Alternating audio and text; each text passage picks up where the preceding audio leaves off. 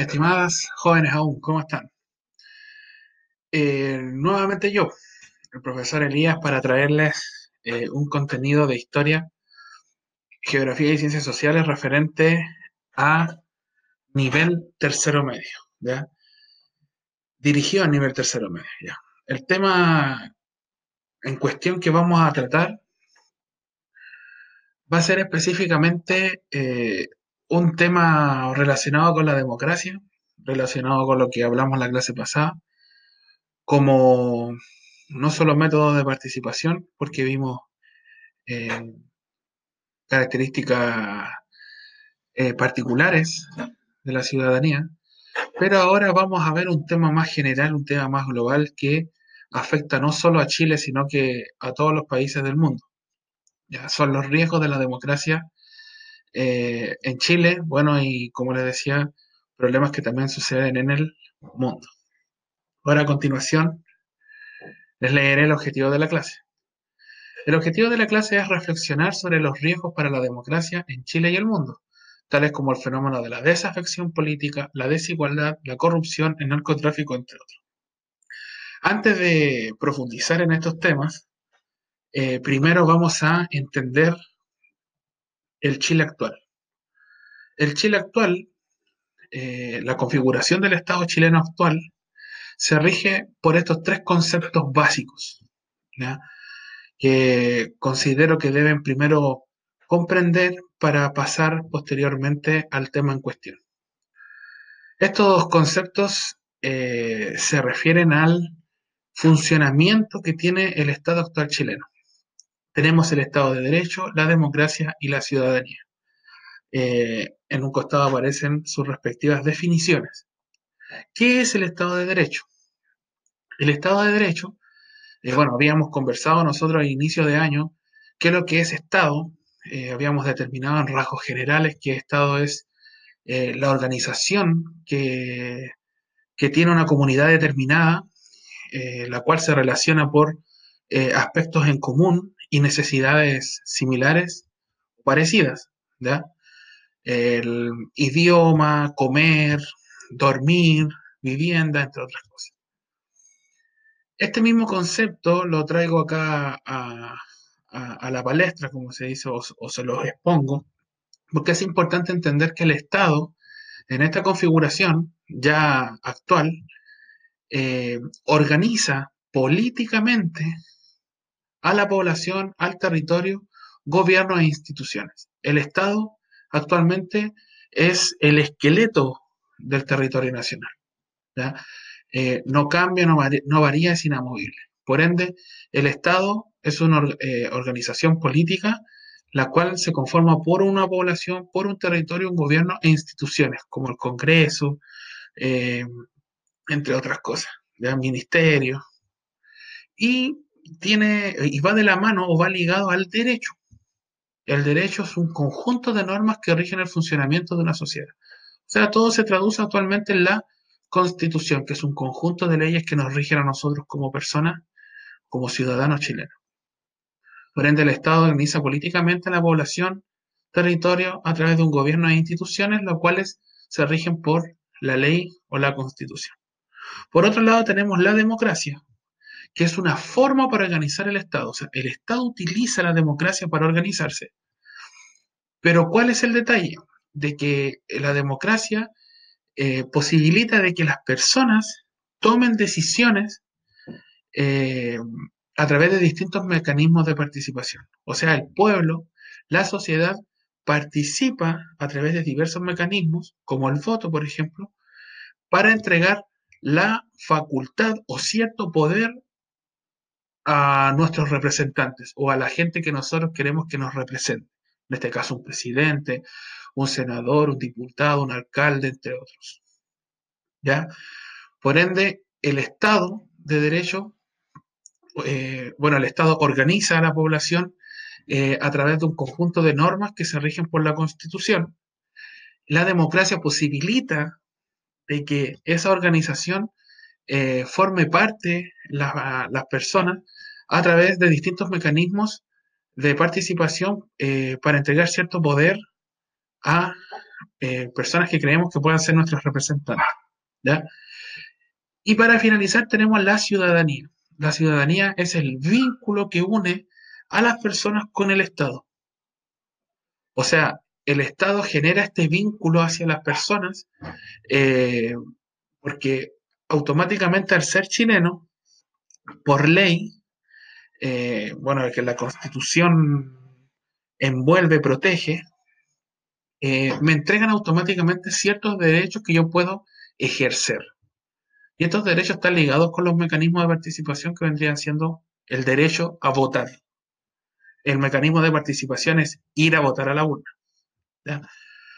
Por ende, Estado de Derecho, democracia y ciudadanía se encuentran eh, íntimamente relacionados, ya que el Estado organiza, a través, organiza a las personas y a través de un gobierno eh, a través de la constitución, la democracia eh, es una forma de organizar el Estado donde toda la gente participa y la ciudadanía se vincula con el Estado de la democracia a través de la ley. La ley nos entrega a nosotros ciertos derechos que nosotros podemos ejercitar activamente en la vida social, política, económica de la sociedad. En simples palabras. O sea, en resumidas cuentas, o en síntesis, en este embudo tenemos los tres conceptos, democracia, ciudadanía, Estado de Derecho, los tres se mezclan y forman lo que es el Estado chileno actual. ¿ya? Aquí en un costado, por favor, prestar atención en este enunciado que les expongo. El Estado, entonces, establece un vínculo con las personas a través de la ley, de las leyes, constitución. Las personas pasan a ser ciudadanos, los que deben cumplir con obligaciones y derechos obligaciones, pagar impuestos, respetar la ley, derecho, por ejemplo, derecho yo a ir a votar o a manifestarme, entre otras cosas. El Estado utiliza el sistema democrático para que los ciudadanos, mediante mecanismos de participación activa como el voto, ir a votar a la urna, puedan involucrarse en la vida social, política y económica de la sociedad.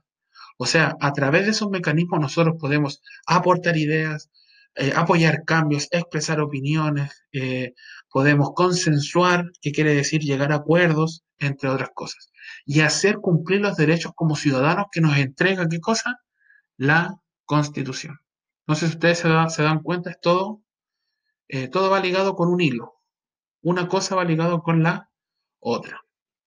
Ya teniendo claro qué es el Estado chileno y teniendo claro que el Estado chileno se rige bajo un sistema democrático, pasamos a este tema. Hay elementos que ponen en riesgo la democracia en Chile, en Latinoamérica y en el mundo. Eh, si bien a través del Estado, a través de las leyes, a través de la, de la democracia, los mecanismos de participación, eh, los derechos que me ampara la ley, yo puedo ejercitar esos derechos y aportar a la sociedad, hay fenómenos que eh, ponen en riesgo o en peligro esta dinámica de participación activa de las personas en la sociedad. Eh, y es algo que teme el Estado y temen los gobiernos de que eh, no se pueda controlar. Específicamente, eh, algunos de estos fenómenos los concentré en cuatro, que vendrían siendo la desafección política, la desigualdad, la corrupción, el narcotráfico. La desafección política, que ahí aparece Lisa con intentando gobernar y hay distintas opiniones, obviamente.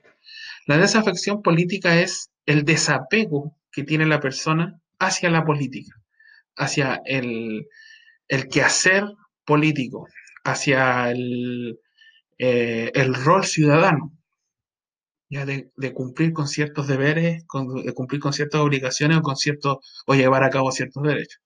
El sistema democrático ha perdido de legitimidad o ha perdido poder o ha perdido credibilidad o confianza por la baja participación electoral. Algo es lo que ocurre de que la gente no va a votar. Baja aprobación en las encuestas. Baja aprobación de las encuestas hacia el presidente, hacia un ministro, hacia un partido político, etc. Y esto genera que se desarrollen o nazcan movimientos sociales contra el sistema, ya sea contra el sistema democrático, y eh, los representantes del gobierno. Eh, existen diversos elementos o factores para que la gente eh, los tome y no lleve a cabo su, su participación en esta toma de decisiones. Eh, por ejemplo, tenemos el caso de la contingencia nacional eh, que se comenzó a desarrollar desde octubre del año pasado, donde la gente ya se cansó de escuchar discursos, eh, llevó a cabo acciones no democráticas en algunos casos, pero en algunos casos sí, por ejemplo, cabildo, los, los, vecinos se juntaban, generaban opiniones, generaban listas de soluciones, entonces eso era sumamente importante, increíble que la gente eh, comenzó a, eh, a juntarse y empezó a decidir, a consensuar, a tomar acuerdos entre ellos, entre, entre ellos mismos. Bueno, eh, dependiendo de la población, del lugar, etc. La ciudadanía da a entender que los líderes políticos tienen más interés en defender su posición de poder que en representar a sus electores. O sea, el candidato de un partido político eh, pretende resguardar la visión del partido político eh, cuando sea presidente o cuando sea electo a algún cargo público o pretende resguardar la visión, proteger la visión y proyectar la visión de todos los ciudadanos chilenos. Entonces, eh, es ahí el problema. Entonces, que esta desafección se producen por distintos elementos que va a depender de la época, del momento, bueno, en este caso en Chile lo que ocurrió con la contingencia nacional. Em, la desafección política se centra específicamente o se evidencia, se toma como registro el ir a votar, ese mecanismo de participación. Quien no va a votar eh, no está ejerciendo su derecho a voto, no está llevando a cabo o cumpliendo con su deber cívico, o ciudadano eh, y por ende ocasiona problemas al sistema democrático actual. Como aparece acá en la imagen, odiamos la política, desafección, movimientos sociales y regeneración democrática. Eh, importante ese, esa frase, regeneración democrática. ¿Qué quiere decir regeneración democrática? Eh, quizás el, aparato democrático o el sistema democrático no está adecuado a la época, o quizás existen otros elementos que no está tomando en cuenta eh, el gobierno que ayuda a organizar el Estado democrático. Entonces hay distintas miradas, distintos tipos de análisis que podemos ejecutar o podemos ejercer eh, con estos temas. Pero lo contradictorio, como aparece acá, es, se dice, bueno, con lo que leímos anteriormente, que existe una baja participación electoral en los jóvenes. También sumaría adultos, a gran parte de la sociedad chilena, y al mismo tiempo un creciente compromiso en diferentes causas de interés público, como la educación gratuita. Si sabemos que nuestros representantes son los que velan por nuestras necesidades, si gran parte de la población eh, no tiene cómo pagar una universidad, quien debiese ayudarnos con o, o que tengamos acceso a la oportunidad de estudiar son nuestros representantes. Entonces, es ahí lo contradictorio. O sea, no participan con las personas que nosotros escogemos como nuestros representantes, pero sí la gente eh, pide eh, en distintas cosas, pero eh, bajo su, su, propia visión, su propio resguardo como sociedad, pero no con representantes. Entonces es bien contradictorio. Pero es aquí el problema. Es un problema que tiene una discusión profunda. Sigamos con la desigualdad. La desigualdad eh, se define como falta de equilibrio e igualdad entre dos o más personas, cosas, hechos o realidades. Es un desequilibrio como aparece en la imagen, cuando aparece un señor sentado en un sillón fumándose un cigarro, y en otro costado aparecen eh, distintos tipos de personas donde son mayoría, pero se desequilibra la balanza hacia el otro, hacia el otro lado. Ya, quizás qué postura, qué posición social tendrán. Uy, hay un, hay un, eh, montón de visiones analíticas que podemos ejercer sobre esta imagen. ¿ya? Lo que nosotros nos debemos, eh, con, lo, con, lo, que nos debemos involucrar, son con los distintos tipos de desigualdades que existen. ¿ya? Eh, hay gran cantidad de desigualdades, pero yo la, la, la, sinteticé en estas cuatro. Una desigualdad social, que es la, como la más conocida y cotidiana que tenemos, desigualdad económica, desigualdad educativa y de género. tenemos acá en este, en este esquema los distintos, los distintos tipos de desigualdades. Por ejemplo, la de género sin acceso a las mismas oportunidades, por ejemplo, por sexo. ¿ya? Lamentablemente ocurre en la actualidad eh, que ser hombre, ser mujer, eh, tiene eh, distintas posiciones, tiene distintas miradas, tiene distintas exigencias, hasta en algunos casos distintas oportunidades, incluso no solo sexo entre hombre y mujer, también podemos colocar distintas condiciones, condiciones sexuales, por ejemplo, o tendencias sexuales, perdón, eh, transformistas, transexuales, etcétera, eh, lesbianas, homosexuales, entre otras cosas que eh, algunas personas los consideran distintos, pero en este sentido, que estamos viéndolo desde el punto de vista de la ley, de la constitución, la constitución no mira caras, solamente la constitución eh, hace cumplir eh, o entrega la ley, perdón, eh, hace cumplir la ley, además, y el derecho es para todos por igual. Entonces no hay ningún ninguna desigualdad, no hay, no hay ningún desenfoque en nada, o sea, eh, es para todos por igual, así de simple. Tenemos también que la desigualdad de género se asocia mucho a la desigualdad social por la posición que yo tengo en la sociedad y por la clase social que lamentablemente en algunos casos nos estratifican o nos meten en esa famosísima pirámide, donde está la clase alta, la clase media y la clase baja, que vendría siendo como la pobreza. Lamentablemente nos clasifican de esa manera. Y la posición que tengamos es desde donde trabajamos hasta donde estudiamos, hasta donde vivimos. Entonces son elementos de desigualdad que en conjunto con la desigualdad de género son difíciles de cambiar o establecer una solución en conjunto porque hay distintas opiniones, distintas reflexiones y distintas miradas, distintas realidades dentro de la sociedad. Entonces hay algunos que aceptan, por ejemplo, esta libertad de, género y otros que no. Entonces ahí el choque y ahí en algunos casos el problema de la toma de decisiones. Además tenemos la desigualdad económica, que es la distribución de la, riqueza, desde, como lo vemos con tercero HC en economía, desde la adquisición de eh, los recursos, eh, desde las necesidades que tenemos, si son limitadas, si son ilimitadas, qué es lo que queremos, qué preferimos, eh, hasta el resultado que vendría siendo el dinero. ¿Cuánto acceso tengo al dinero? ¿En qué posición me encuentro? Eh, ¿Dónde trabajo? ¿Para qué trabajo? ¿Dónde trabajo? Que también lamentablemente se clasifican ya a través de estadísticas, etcétera. Entonces, todo suma y sigue y la desigualdad educativa que depende tanto del punto de vista económico y social que tenemos acá, que yo le puse depende de la desigualdad A y desigualdad B. Desigualdad A vendría siendo la desigualdad social, desigualdad B vendría siendo la económica, que no le puse la letra.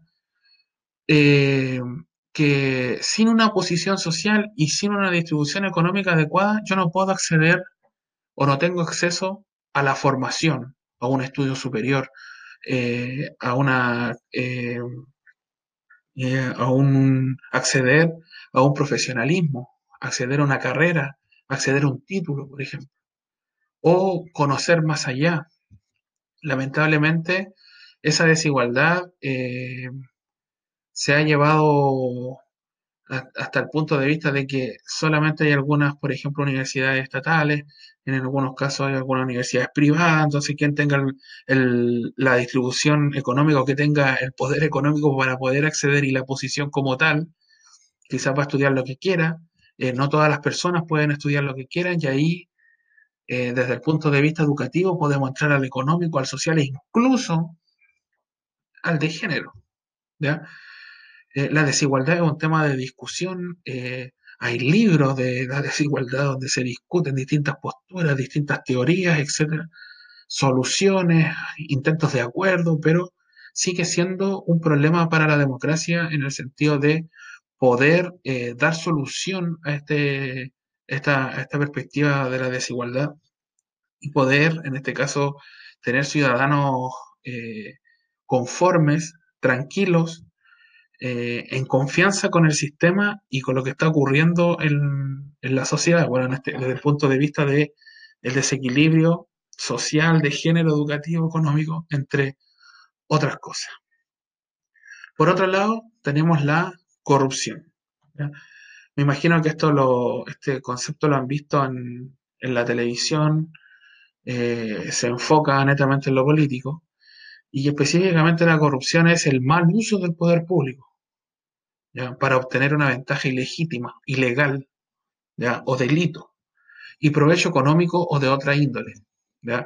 El mal uso del poder público, eh, bueno, funcionarios públicos, eh, funcionarios públicos que tienen cargos eh, públicos, por ejemplo, puede ser desde un presidente hasta un senador, hasta un diputado, un consejero regional, entre otras, un alcalde, entre otras posiciones, e incluso hasta un profesor que, está contratado por el Estado, un funcionario de la aduana, de la aduana etcétera.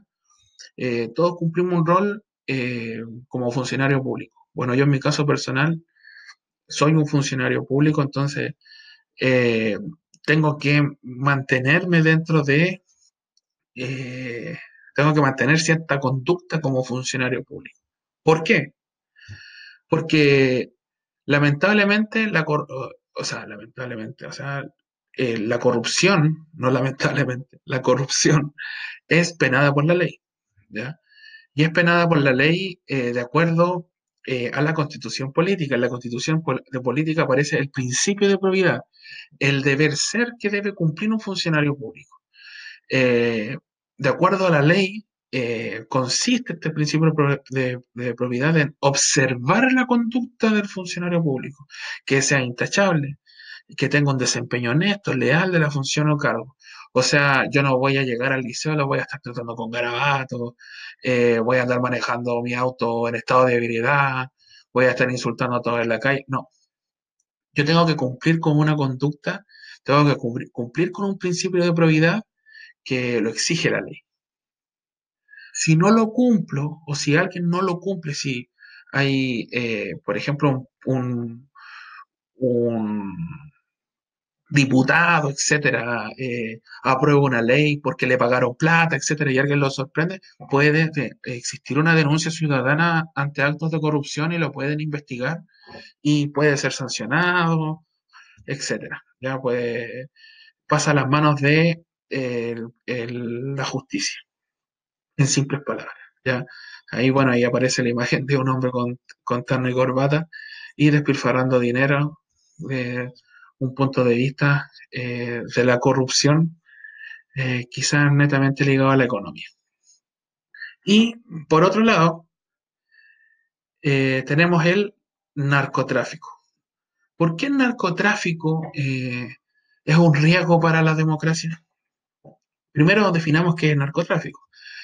Actividad comercial de manera ilegal y de grandes cantidades de drogas tóxicas. O sea, es una actividad comercial de compra, venta de eh, productos ilícitos. Bueno, la droga es, eh, es, un producto no aceptado en la sociedad y está penado por la ley. ¿Por qué eh, es un riesgo para la democracia? No es posible la democracia en entornos donde las redes delictivas, o sea, esta compra y venta de drogas, se ha convertido en actores más poderosos. ¿ya? estas redes sean eh, poderosísimas. Estas redes no solamente se producen en una cuadra, sino se producen en una ciudad completa. Eh, quizás han visto en noticias, en documentales, por ejemplo, en México, donde, en Colombia, donde hay carteles de droga, donde dominan casi toda una región. O sea, eh, la compra y venta de droga es fuertísima genera una, cantidad de dinero enorme, o sea, eh, hay una venta de productos que, mueve la economía, genera un tipo de economía, pero una economía que es eh, traducida en la venta de productos ilícitos. Entonces, lamentablemente, por un lado, eh, se ve afectado el sistema democrático ya que es incompatible cómo consigue el dinero narcotráfico a través de delitos sancionados por la ley.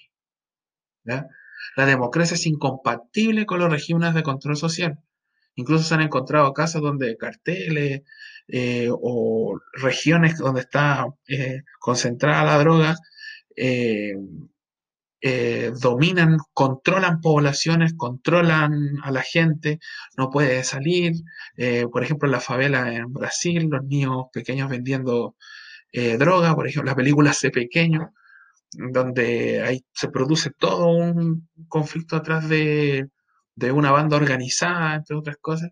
Entonces, eh, el, rol que cumple el narcotráfico no va con los principios democráticos de participación activa.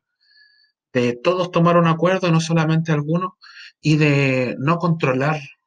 La lógica de la democracia es contraria al narcotráfico porque la democracia no intenta controlar, sino que intenta, bueno, el deber ser, intenta de que nosotros participemos a través de estos mecanismos democráticos. la ley combate el delito y protege a la ciudadanía. Por eso no hay, no hay compatibilidad entre el narcotráfico y la democracia, en grandes rasgos. Para finalizar, eh, vamos a hacer una pequeña síntesis. Eh, hablamos de cómo se configura Chile, hablamos del Estado de Derecho, de la democracia y de la ciudadanía, que son conceptos que eh, van de la mano los tres. Gracias a ellos tenemos la configuración del Chile actual. Chile se basa plenamente en un sistema democrático y este sistema democrático, como en todos los países del mundo específicamente de Latinoamérica, pasa por riesgos muy peligrosos, donde la ciudadanía comienza a alejarse del objetivo o del fin democrático. Eh, y estos riesgos son la corrupción, la desafección o el desapego político, la desigualdad, que hay varios tipos de desigualdad, y el narcotráfico, este, este conflicto que ocurre o, el narcotráfico que se desarrolla dentro de las poblaciones de distintos países de Latinoamérica y el mundo. En síntesis, la democracia en Chile está en constante riesgo. Estos son elementos que están constantemente alrededor de nosotros. Eh, hay distintas formas de combatirlo, pero difícil encontrar una solución porque constantemente esto se, eh, se va insertando en la sociedad a tal modo de que eh, comienza a ganar terreno. Por ejemplo, el narcotráfico comienza a ganar terreno en la sociedad. Incluso influencia a jóvenes, mucha droga, por ejemplo, en el caso chileno la pasta base está, pero plagada en, en, todas las regiones del país. Entonces es un tema de debate profundo. Es esencial que las personas participen de forma activa en la vida social, política y económica de la sociedad. Eh, conozcan los riesgos que puede tener nuestro sistema democrático y que ustedes jóvenes son los principales actores activos de esta sociedad donde pueden consensuar, llegar a acuerdos, decidir eh, en conjunto eh, de qué manera podemos afrontar estos riesgos. Chicos y chicas, para finalizar, los invito a visitar la siguiente página. Eh, bueno, es la misma página de la clase grabada pasada. Y van a insertar el código 999681. Y ahí aparecerá la siguiente pregunta. ¿Cuál es el fenómeno social más peligroso para la democracia chilena? ¿Por qué? Los invito a reflexionar un poco, los invito a analizar y por último los invito a responder esta pregunta en la página menti.com. Ya chicos, no les quito más tiempo. Me despido. Eh, nos vemos, que les vaya bien, cuídense, eh, resguárdense en sus casas, sigan los protocolos sanitarios eh, para cuidarse de este coronavirus. Bye bye, nos estamos viendo.